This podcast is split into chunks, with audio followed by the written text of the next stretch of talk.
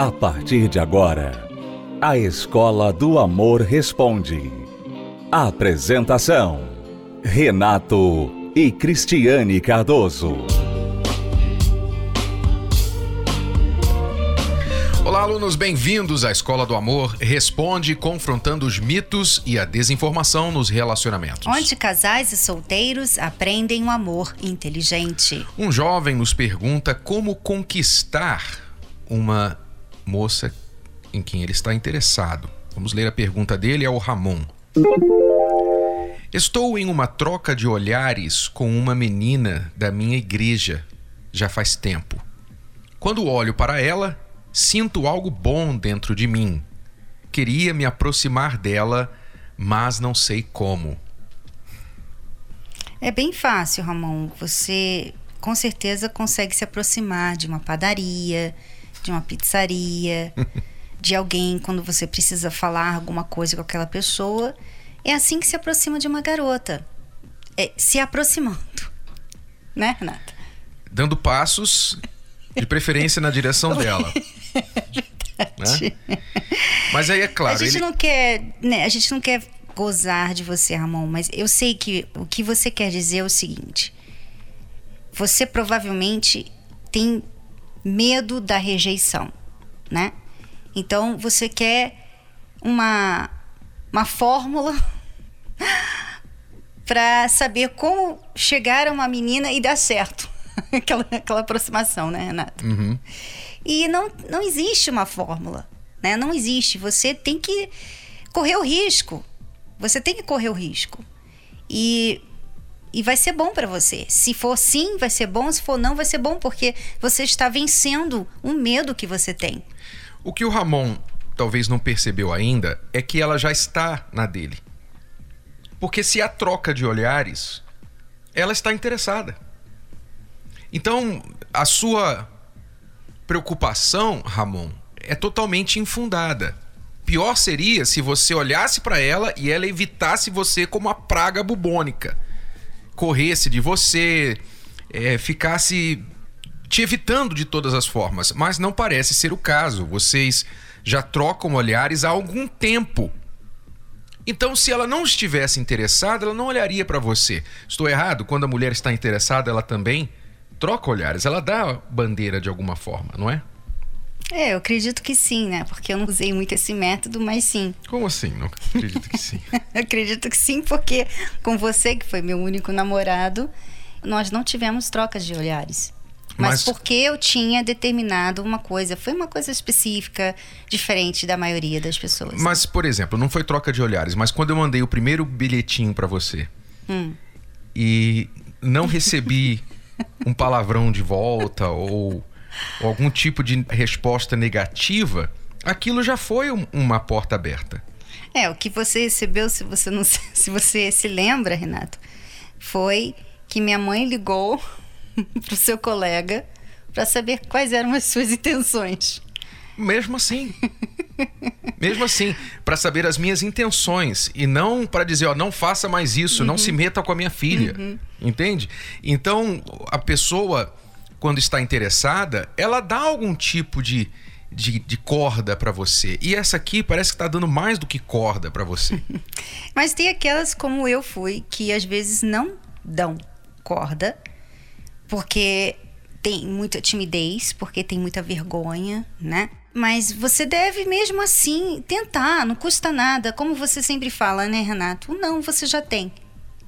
Então, se ela falar não, você já tinha um não mesmo, então não mudou nada. Então, você deve se aproximar dela sim, sem se preocupar, porque se ela já está interessada em você, ela vai fazer que isso funcione de alguma forma. Então, você pode, por exemplo, arrumar uma desculpa. Vocês se veem sempre na igreja. Procure o que ela está envolvida na igreja e esteja lá também. Se envolva naquilo. Use algum ponto em comum para você estar próximo dela. Daí vai surgir um oi, daí vai surgir uma conversa sobre a atividade que vocês estão fazendo em conjunto, e daí é um pulo para vocês começarem a trocar essas conversas de interesse maior, ok? Então, Ramon, não se preocupe, ela já está dando sinais e isso é muito positivo para você, ok? O Manual do Século XXI veio para revolucionar conceitos, desmitificar velhas ideias e direcionar novos relacionamentos. Namoro Blindado. O livro mais esperado pelos solteiros de Renato e Cristiane Cardoso é o mais novo método de prevenção ao divórcio. Como se valorizar? Os 27 mitos do amor. O primeiro contato. Adquira o seu nas melhores livrarias ou pelo site namoroblindado.com. Livro Namoro Blindado. O seu relacionamento à prova de coração partido. Esta semana é a semana que se celebra o Dia dos Namorados. Nós demos uma tarefa para os casais e solteiros da Terapia do Amor na última semana. A tarefa era para os casais escreverem três qualidades, três razões por que você ama o seu cônjuge, porque você ama a sua esposa, namorada ou marido ou namorado. Você vai escrever no cartãozinho que você recebeu estas três razões, não vai mostrar para o outro e você vai comparecer nesta quinta e vamos trocar estes cartões no momento da palestra. E os solteiros vão escrever, você solteiro também pode escrever três qualidades, três razões porque você vai amar a pessoa, o seu par, que você tem fé que Deus está preparando para você. Você vai projetar as qualidades do seu futuro marido ou esposa. Escreva isso no papel. E você vai dar de presente para você a palestra da terapia do amor nesta semana do Dia dos Namorados, especialmente. Inclusive, nesta quinta-feira, nós teremos Hora dos Solteiros, a partir das 18 horas, na esplanada do Templo de Salomão. E às 20 horas, a palestra especial da Semana dos Namorados. Uma noite só para nós. Os dias passam rápido. Várias obrigações e deveres. Problemas a resolver. São tantas coisas que sugam seu tempo que às vezes nem sobra um momento para refletir e pensar. Você escuta pessoas dizendo que precisa mudar isso ou aquilo, mas nunca parou para pensar se elas tinham razão ou não. Simplesmente vai levando a vida. Quem sabe um dia muda, não é mesmo? Mas esse seu jeito já te fez perder muita coisa. Pessoas te abandonaram, problemas surgiram. Em alguns momentos, mesmo com alguns amigos, você se sente só, vazio. É o momento de você parar e refletir sobre sua vida e suas atitudes. É o momento de mudar. Nesta quinta-feira, às 20 horas, na Semana dos Namorados, uma noite para você, na, na terapia, terapia do amor. Venha aprender a curar as feridas do passado e se tornar uma nova pessoa. Lembrando que teremos a Hora dos Solteiros às 18 horas. Avenida Celso Garcia, 605 Brás, no Templo de Salomão. Para mais informações e localidades, acesse terapia do amor.tv. Ou ligue agora e fale com um de nossos conselheiros através do SOS Relacionamento. 11 3573 3535. Estamos apresentando A Escola do Amor Responde. Com Renato e Cristiane Cardoso. Vamos agora a mais uma pergunta. Este aqui é mais preocupante e mais sério. Ela não quer se identificar por razões até compreensíveis. Sempre me dediquei à obra de Deus. Meu marido é apóstolo e eu bispa. Mas ele caiu nas drogas e no adultério por diversas vezes. Cansei e saí de casa. Estou me divorciando, já estou com outra pessoa. Mas ele disse que se arrependeu e quer voltar. Minha família diz que se eu voltar para o meu ex, ele me esquece? Como assim? Ou seja, ele vai perder o interesse. Ele está interessado agora porque ela saiu de casa e está com outra pessoa já. Uhum. E se ela voltar para ele, ele acaba perdendo interesse de novo, como foi das outras vezes. Uhum. Bom, primeira coisa que, obviamente, quem está ouvindo deve já se preocupar. Como pode um casal, duas pessoas com tantos problemas pessoais e de relacionamento, estarem à frente de um trabalho de uma igreja? Essa é a primeira coisa. Eu não falo isso como juiz, julgando vocês, mas até mesmo para que vocês possam começar a se ajudar. Porque o que a gente encontra no meio evangélico, no meio religioso, é que muitas pessoas se apoiam no trabalho religioso que fazem, no trabalho que fazem na igreja, para Deus, para ajudar as pessoas, para então tomarem algum tipo de conforto, consolo ou validação de que são boas pessoas e que estão bem aos olhos de Deus. Ou seja, elas tentam compensar os problemas pessoais com as obras que realizam na igreja. Então a ideia é a seguinte: se eu me dou tanto, se eu ajudo tantas pessoas, se eu prego a palavra de Deus, eu falo da Bíblia, eu vou lá na igreja, eu fico à frente das pessoas, ensino e oro e profetizo e falo isso e faço aquilo, logo eu sou uma pessoa de Deus. Agora, o fato de que eu estou usando drogas, o fato de que eu sou viciado e estou saindo com a secretária e que eu estou divorciando e meu marido e eu não nos damos, não somos como cão e gato em casa e agora eu já estou com outro namorado, nem divorciei ainda, mas já estou com outra pessoa, isso é um detalhe. Me lembra, Renato, aqueles aqueles homens, como é que se fala, cartel? Cartel. Cartel. Uhum. Cartel, mesma palavra, então. Sim do cartel que eles vendem muitas drogas, enfim, fazem muita coisa errada, mas participam de muitas obras sociais, né? Ajudam os pobres, abrem às vezes hospitais. Quer dizer, por um lado, eles estão fazendo bem, pelo outro, eles estão fazendo mal. Eles acham que uma coisa compensa a outra, não dá para fazer só o mal, então tem que fazer alguma obra social para não ficar tão ruim a consciência, né? E eu acho que é isso que acontece com essas pessoas.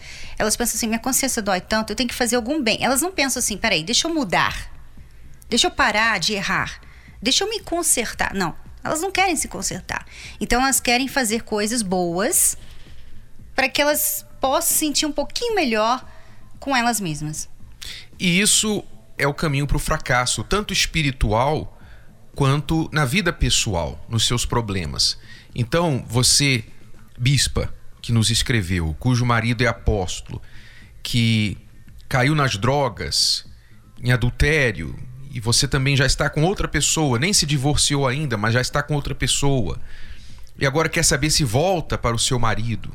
Você não consegue enxergar, e eu falo isso com a maior é, empatia possível eu entendo a sua situação. Eu entendo que você está buscando uma solução deste inferno que foi o seu casamento.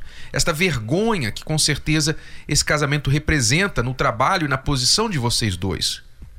Mas será que você não enxerga que esse inferno que vocês estão vivendo não capacita vocês para ajudar outras pessoas? Será que você não enxerga isso? Que vocês precisam, primeiramente, enfrentar, confrontar os problemas pessoais de vocês, praticar o evangelho que vocês pregam na vida de vocês, para que então vocês tenham moral para pregar o evangelho para outras pessoas? Será que isso não está claro para vocês? Por que vocês envergonham o evangelho de tal forma. Que exemplo vocês vão dar? Não estou dizendo que você não possa, no futuro, ajudar outras pessoas, fazer até da história de vocês um grande testemunho, mas depois que vocês venham superar os problemas pessoais. Não agora. Então, a divisão que vocês praticam entre ajudar as outras pessoas, pregar o evangelho, ocupar uma posição na igreja e tentar resolver os problemas pessoais, essa divisão atrapalha as duas coisas. Vocês não conseguem nem ter cabeça para pregar na igreja, para ajudar as pessoas, nem para praticar dentro de casa o que vocês pregam na igreja. Porque é uma hipocrisia tremenda.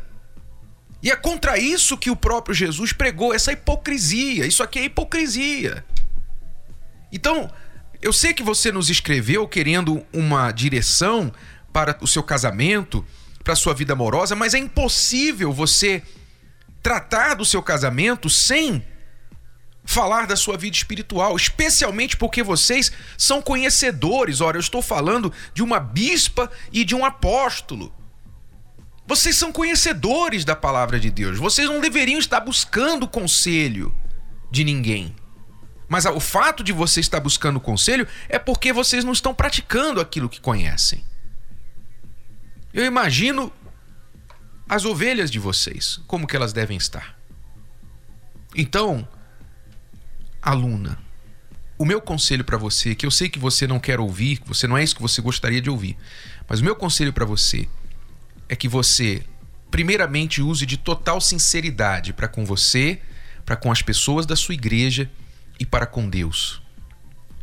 E essa sinceridade pede que você se afaste das suas funções eclesiásticas por um momento, por um tempo. Se afaste disso e procure, neste momento, neste ínterim, trabalhar na sua vida, na sua vida espiritual e também no seu casamento. Então, se você pretende ainda futuramente praticar a sua fé na igreja, pregar, ajudar outras pessoas, então faça isso no seu casamento. Converse com seu marido. Seu marido tem um problema de drogas, um problema de adultério. Ele diz que quer voltar com você. Eu não sei. De repente ele é um cafajeste. De repente ele não merece outra chance. De repente realmente acabou esse casamento. Mas eu não posso falar por ele ou sobre ele porque eu não o conheço. Mas você precisa avaliar isso. E não é avaliar isso enquanto você já está em um relacionamento com outra pessoa sem nem se divorciar do seu atual marido. É tanta coisa, é tanta coisa errada que fica difícil de, de aconselhar. Parece que a gente não está aconselhando uma pessoa versada nas palavras de Deus. Parece que a gente está aconselhando uma pessoa que nunca ouviu falar de Deus. É, é isso que parece. E a questão é, aluna, né? A gente não vai falar o seu nome, mas a questão é a seguinte: enquanto você e ele ajudam outras pessoas, vocês ficam com umas, uma sensação boa, entre aspas, de que pelo menos vocês estão fazendo uma coisa boa. E isso atrapalha essa mudança de vocês. Porque, por exemplo, o seu marido, né? Você disse que ele já caiu várias vezes nesses problemas aqui de drogas e adultério. Ou seja, eu imagino que ele tenha caído, aí ele voltou, pediu perdão, mas ele continuou como apóstolo. Então, de novo, ele caiu. De novo, ele errou. E você disse que você cansou, porque ele caiu tantas vezes que você cansou. Por que, que ele caiu tantas vezes? Porque ele estava tendo esse lado, né, que estava compensando. Então, ele até se arrependia, entre aspas, por um momento, por um tempo, mas depois ele voltava a sentir aquela acomodação espiritual. Tipo assim, eu faço tanto bem para as pessoas, eu mereço errar. Eu mereço pecar um pouquinho. Ah, custa nada, eu cair um pouquinho ali, depois eu volto, né? Porque eu faço tanto bem, né? Então é por isso que prejudica, sabe? É por isso que fazer a obra de Deus e ter problemas sérios, como de casamento, como pessoais, não dá certo. É um ou outro. Para você ajudar outras pessoas, você precisa estar bem com você mesma, você precisa ser bem casada. Por quê? Porque você precisa estar dedicada àquilo. Você não pode ter nenhuma distração aqui na sua vida pessoal. Não dá para fazer a obra de Deus dessa forma que vocês fazem eu tenho certeza que você gostaria que o seu marido mudasse, que ele se convertesse de vez, né?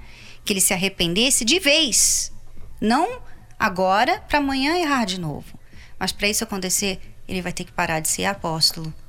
Ele vai ter que ir lá no fim da fila, sabe? Porque essa coisa de você reconhecer que você precisa de ajuda e parar tudo e buscar ajuda é o primeiro passo para a mudança. E é o que Deus espera, é a sinceridade. E se você diz assim, ah, mas eu não posso porque eu vivo da igreja, a igreja é o meu trabalho, é o meu emprego, eu tiro o meu sustento da igreja. Eu pergunto a você, o que Deus acha disso? Que você, mesmo sem condições de estar à frente de uma igreja, você faz o trabalho da igreja por ganho pessoal. Como que Deus poderá ajudar você se você faz uso da palavra dele para a sua própria vida?